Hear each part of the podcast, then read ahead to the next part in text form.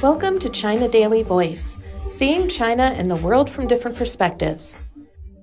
With a huge lead of nearly 10 seconds, Chinese duo Zou Jiaqi and Qiu Xiuping claimed the first gold of the Hangzhou Asian Games, winning the lightweight women's double sculls title at the Fuyang Water Sports Center on Sunday. We're thrilled to win the first gold of the Games.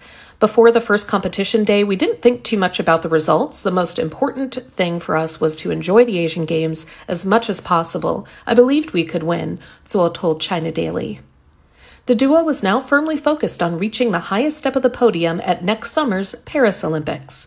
As we earned our ticket to the 2024 Olympics with the help of our coaches at the World Championships, our goal is claiming the title in Paris, said Qiu.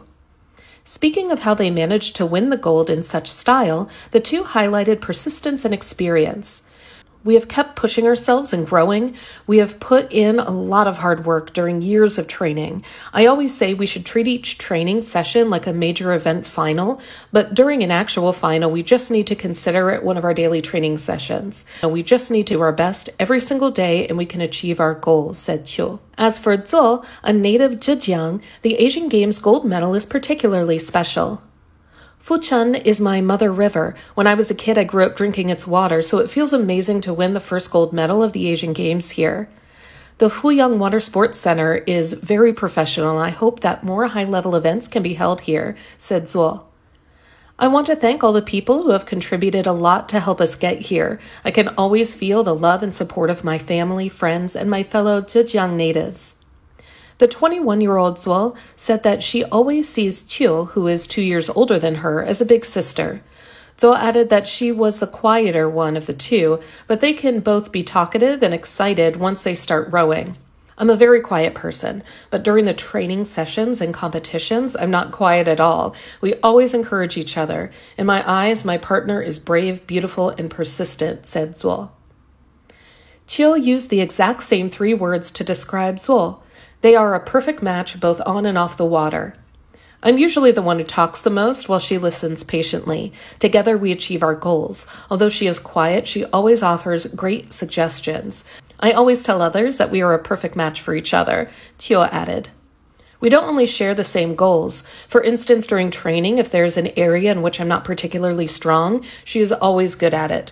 That works both ways. It's really great to have a partner like her. And if people think she's too quiet to encourage me, then they are wrong. She always helps and encourages me during tough times.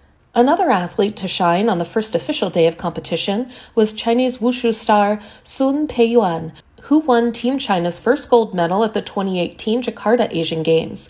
He once again reached the top of the podium by winning the men's Changquan title in Hangzhou.